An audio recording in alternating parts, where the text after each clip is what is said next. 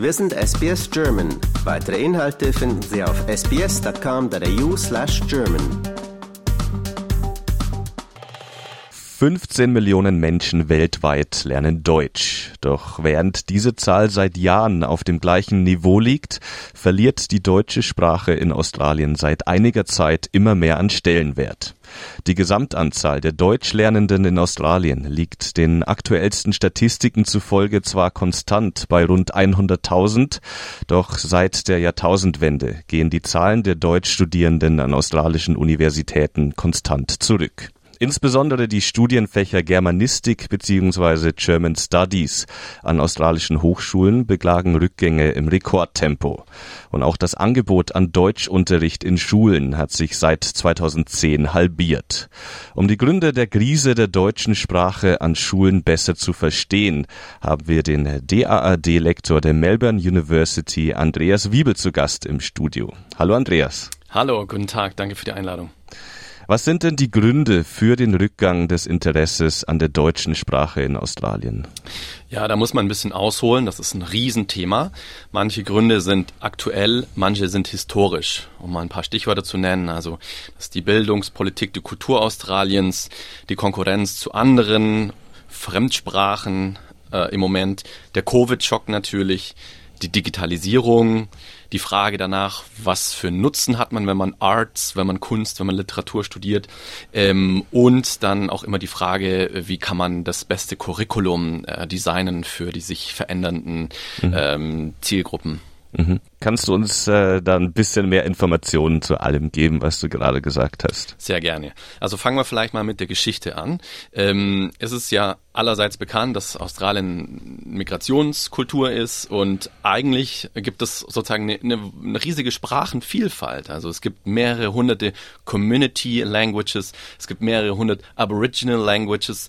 Nichtsdestotrotz ist es so, dass man sich irgendwie auf diese Lingua Franca Englisch geeinigt hat. Das ist so ein bisschen so eine Anpassungsleistung, Patriotismusgefühl, dass man sagt, hier wird Englisch gesprochen und alles andere zu Hause nur äh, oder beispielsweise in der Vergangenheit äh, während den Weltkriegen waren auch andere europäische Sprachen, insbesondere Deutsch, verboten oder stark reguliert. Und mhm. insofern kam das dann auch nicht mehr in den Schulen und in den Hochschulen später dann an.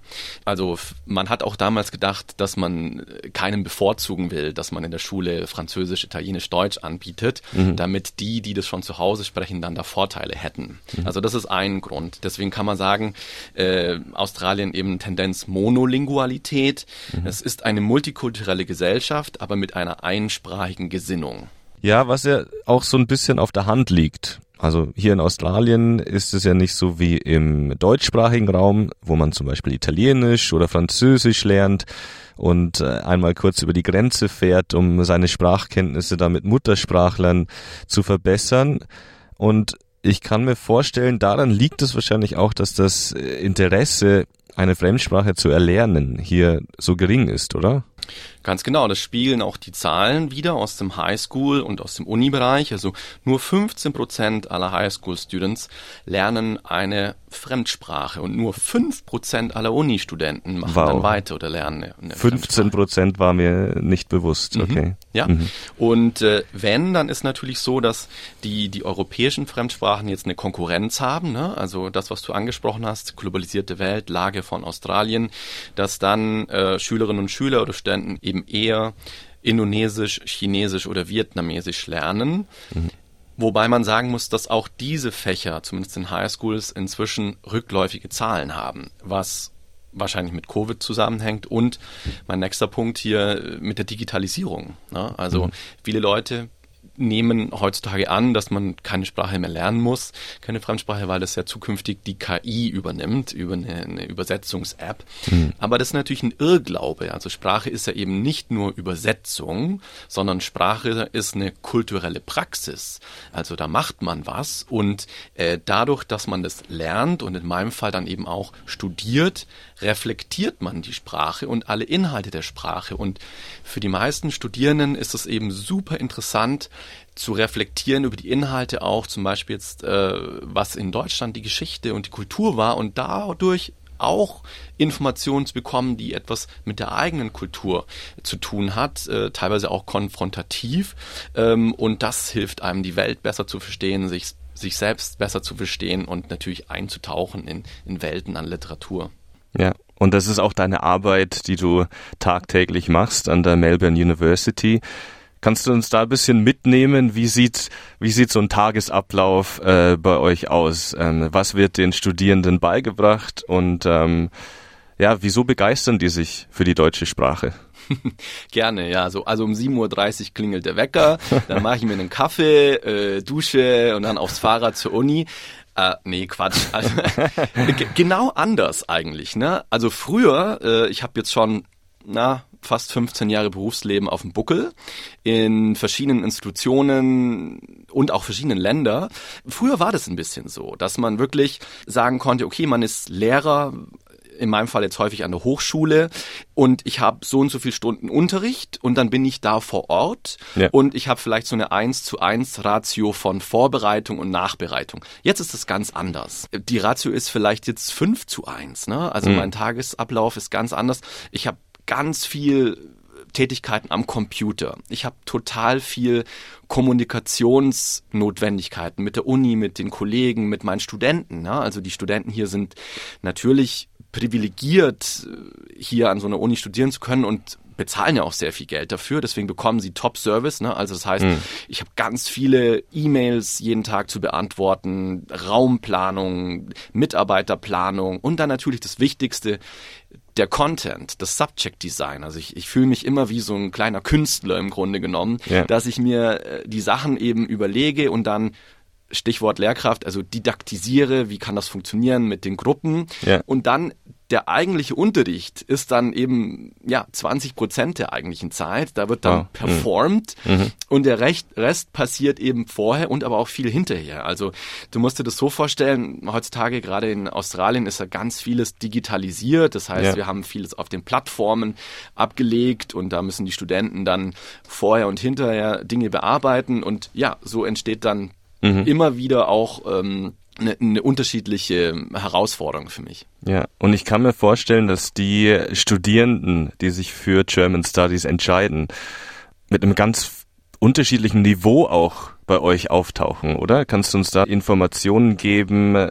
wie das, das Sprachniveau ähm, der meisten Studierenden aussieht? Oder ist es wirklich bei Null oder ganz hoch? Oder? Mhm alles, was du jetzt genannt hast. Also mh, an der German, äh, German Studies an der Uni Melbourne und das betrifft auch viele anderen, andere Programme in Australien, wo man German oder German Studies machen kann.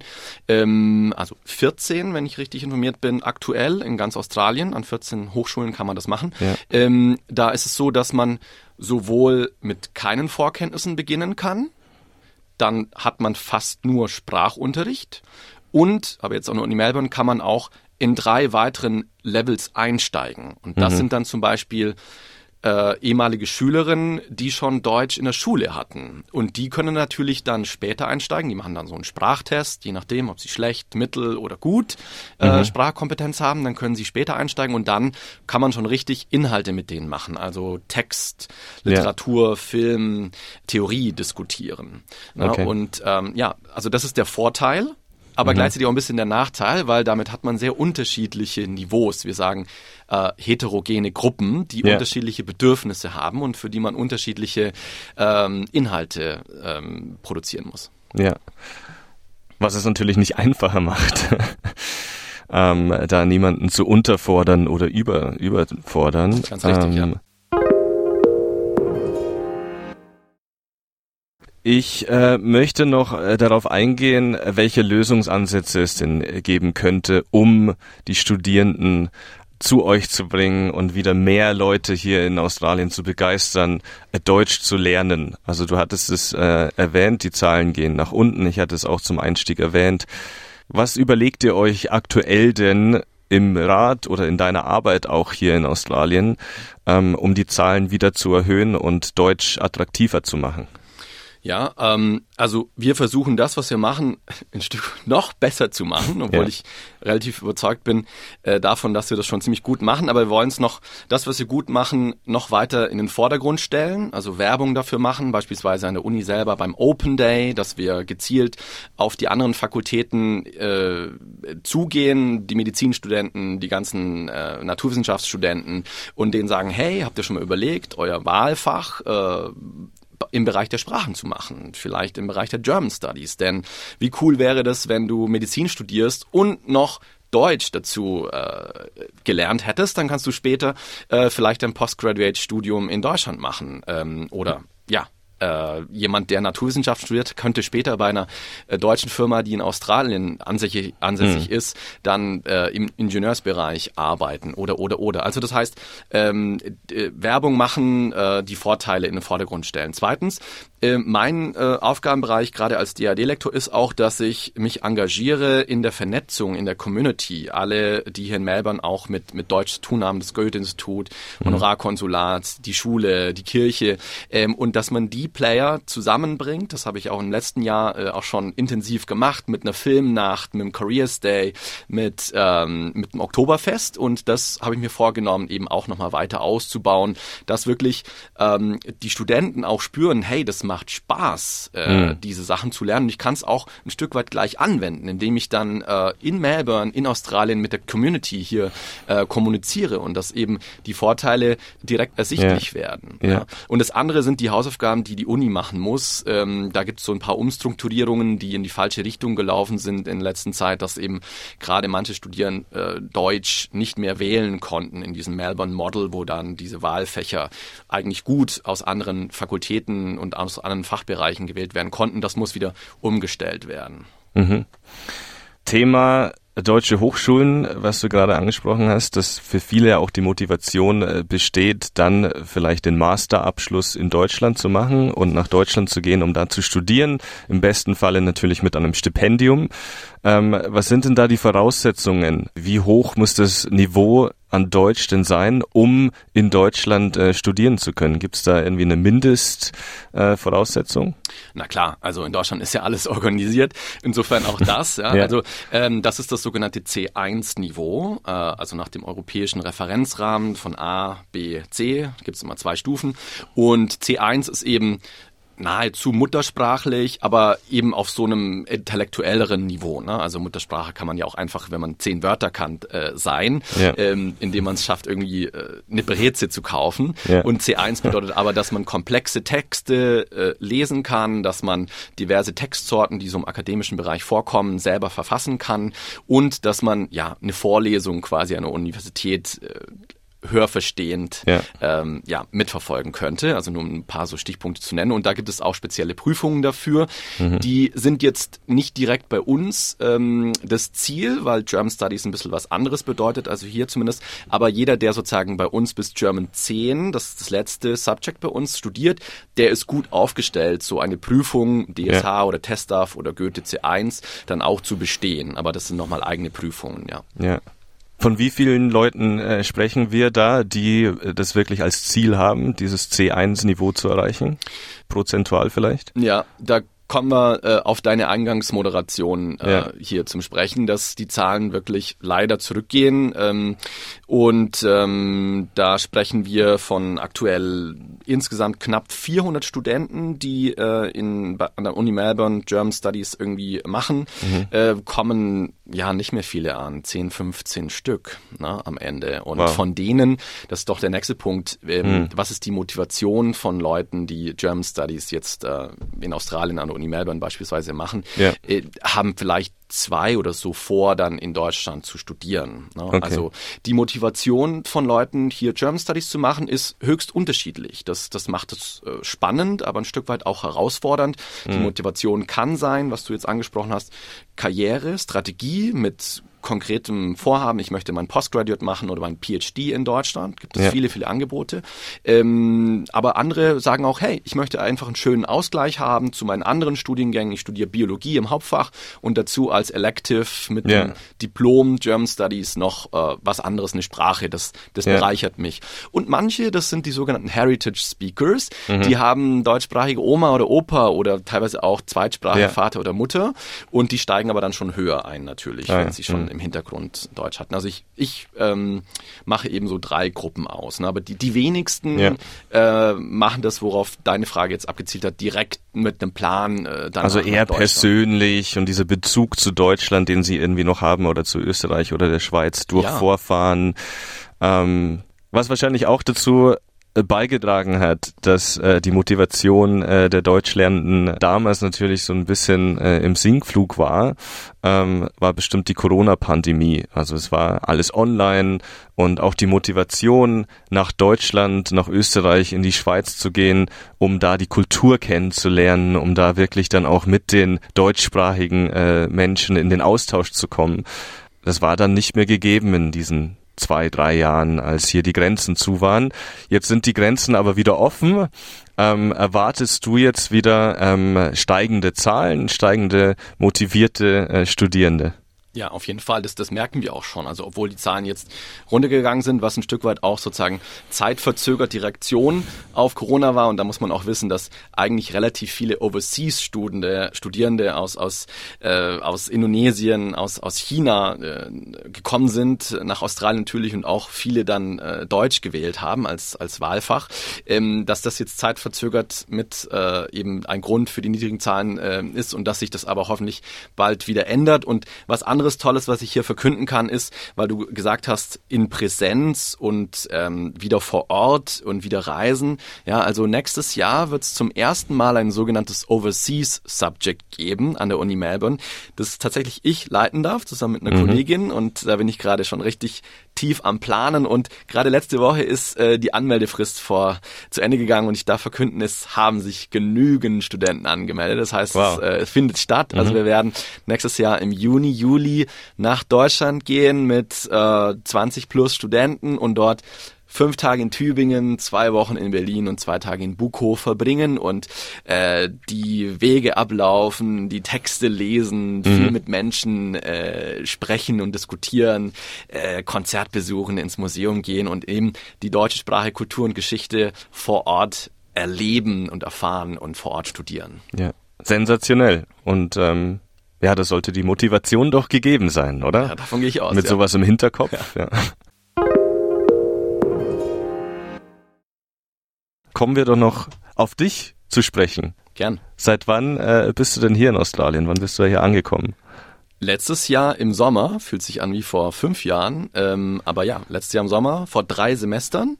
Und davor habe ich eben schon Corona-bedingt zwei Semester von Deutschland aus mitten in der Nacht immer äh, an der Uni gearbeitet. Das Online. klingt hart. Das war hart, ja.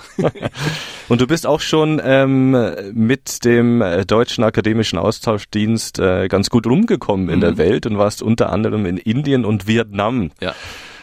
Wie war das? Was, was, wie kann man sich das vorstellen? Ähm, was sind die Unterschiede? Gibt es da Gemeinsamkeiten zu deiner Arbeit, die du jetzt aktuell machst? Ja, also gibt auf jeden Fall viel was gleich und aber auch manches, was, was anders war. Ähm, Gemeinsamkeiten, ähm, also die Arbeit als, als Lecturer, als Lehrkraft äh, ist immer ein sozialer Beruf. Man hat es mit Menschen zu tun. Ne? Und in dem Fall, in meinem Fall, DAD auch ähm, ja, an, der, an der Hochschule mit klugen Menschen. Das, das, das hat Spaß gemacht, das macht mir auch hier sehr viel Spaß. Also vielleicht mal ein, zwei Geschichtchen. Also äh, damals äh, in Pune an der Universität in der Nähe von Bombay ist das Pune, äh, da hatte ich ähm, ganz viele Studentinnen, die konnten schon relativ gut Deutsch aus der Schule und haben man dann direkt mit den Literaturkurs und Philosophiekurs gemacht und da waren echt richtig tolle Leute dabei. Also eine davon, die hat jetzt selber eine Sprachschule in Indien für Deutsch, witzigerweise. Ja. Und ich äh, krieg das immer ein bisschen übers Internet mit.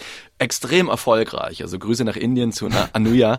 Und jemand anderes aus Vietnam damals habe ich einen PhD-Stipendiatenkurs für knapp ein halbes Jahr äh, für den DAD in Hanoi äh, durchgeführt. Geführt. Und da war es natürlich auch faszinierende Leute. Ähm, ja. Und einer davon habe ich gerade vorher noch recherchiert, der, der Li Huang, der an der Universität Köln seinen Doktor gemacht hat und ein großer Forscher jetzt im Bereich der Augenheilkunde wow. äh, ist. Ne? Und das ist natürlich ja. toll, wenn man weiß, dass man so einen kleinen Teil da, dazu beigetragen ja. hat. Also insofern Gemeinsamkeiten und dann natürlich Unterschiede, die auf der Hand liegen. Ne? Also ähm, das sind andere Länder, Australien ist ein sehr entwickeltes Land, ein westliches Land und gerade an Melbourne hat man jetzt im Vergleich zu Indien zum Beispiel beste Voraussetzungen, was die Räumlichkeiten und die Logistik mhm. betrifft. Also vieles ist technologisch auf dem höchsten Stand, nicht unbedingt immer zum Vorteil. Ne? Also ja. vieles ist so, dass die Technik weiter ist als der eigene Kopf oder ja. der Faktor Mensch kommt da gar nicht hinterher. So, ne? Insofern ähm, gibt es schon auch natürlich Unterschiede. Also der größte Unterschied unter uns ist natürlich die Inder und auch die Vietnamesen, die waren richtig hungrig. Na, und da, da, also gerade die Kollegen, die jetzt in Indien auch arbeiten, die können sich kaum retten vor äh, Leuten, die an der Schule, aber auch in der Uni Deutsch lernen und studieren wollen. Also die Zahlen steigen in diesen Ländern? Massiv, ja. massiv. Also mhm. wusstest du, dass also die indische Mittelschicht ist da jetzt so gewachsen, ja. dass sie auch bei den Leuten, die in Deutschland studieren, also International Students, die chinesische Gruppe abgelöst haben. Also inzwischen ah, ja. die, die, die, die Gruppe, die, äh, mhm. aus, also die International Students, die, die, die ja. größte Gruppe sind Inderinnen mit ja. knapp 50.000. Ja. Äh, es wundert mich nicht. Den Eindruck hatte ich auch damals in Deutschland, als ich studiert habe. Ja. Mhm. Sind auch ganz viele indische Studierende nach, nach Deutschland gekommen. Ja. Und, und in Vietnam ist es vor allem die, die Fachkräfte-Migration, die auch aktiv von, von, von Deutschland, vom Auswärtigen Amt, von Goethe-Institut etc. mit, ähm, mit unterstützt wird und da kommen also viele hunderte Leute äh, bis tausende Leute in die Pflege jedes Jahr. Und mhm. das ist ganz anders in Australien. Ne? Also da habe ich mal was recherchiert. Ich finde es total, ja, einerseits nachvollziehbar, andererseits kann ich es nicht verstehen. Nur 0,8 Prozent aller junge Menschen aus Australien studiert im Ausland. Mhm. Und wenn dann in Amerika, England, Neuseeland, ja. an vierter Stelle immerhin Deutschland.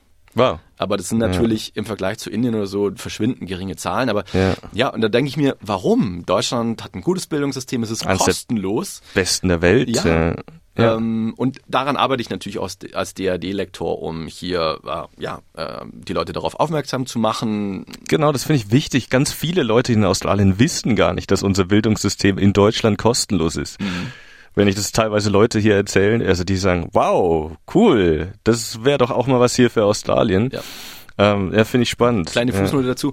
Ähm, kostenlos für den einzelnen Menschen und das ist ganz toll, weil wir sagen als, als deutsche Gesellschaft, es soll nicht am Geldbeutel oder der ja. Kreditbereitschaft der Einzelnen liegen, aber natürlich das, der Staat, die Gesellschaft be ja. bezahlt ähm, ja. und das ist einfach, dass man sagt, äh, es ist wichtig für die Gesellschaft und deswegen für den Einzelnen soll es kostenlos sein. Ja. Genau, die Möglichkeit äh, zur Uni zu gehen. Ähm, vielleicht zum Ende noch ein, ein Ausblick, vielleicht ein bisschen Hoffnung äh, für die deutsche Sprache hier in Down Under. Ja, Hoffnung äh, ist immer wichtig. Gruß an Ernst Bloch. Ähm, also mein Fazit ist, man soll sich nicht verrückt machen lassen, insbesondere nicht von den Zahlen. Ein Kollege von mir hat gesagt, Numbers never tell the whole story, sondern weiterhin eben gute Arbeit machen und von meiner Seite herzliche Einladung, Fremdsprachen zu lernen. Es lohnt sich und es stellt sich nicht die Frage, ob oder nicht man eine Fremdsprache lernt, sondern nur wie viele und in welcher Reihenfolge. Ja. Und dann hoffentlich ähm, erreichen wir ja auch ein paar, die zuhören und noch weiter äh, Deutsch studieren wollen. Ja. Herzliche Einladung dazu, ja. Vielen Dank, Andreas, für deine Zeit. Danke auch. Lust auf weitere Interviews und Geschichten? Uns gibt's auf allen großen Podcast-Plattformen wie Apple, Google und Spotify.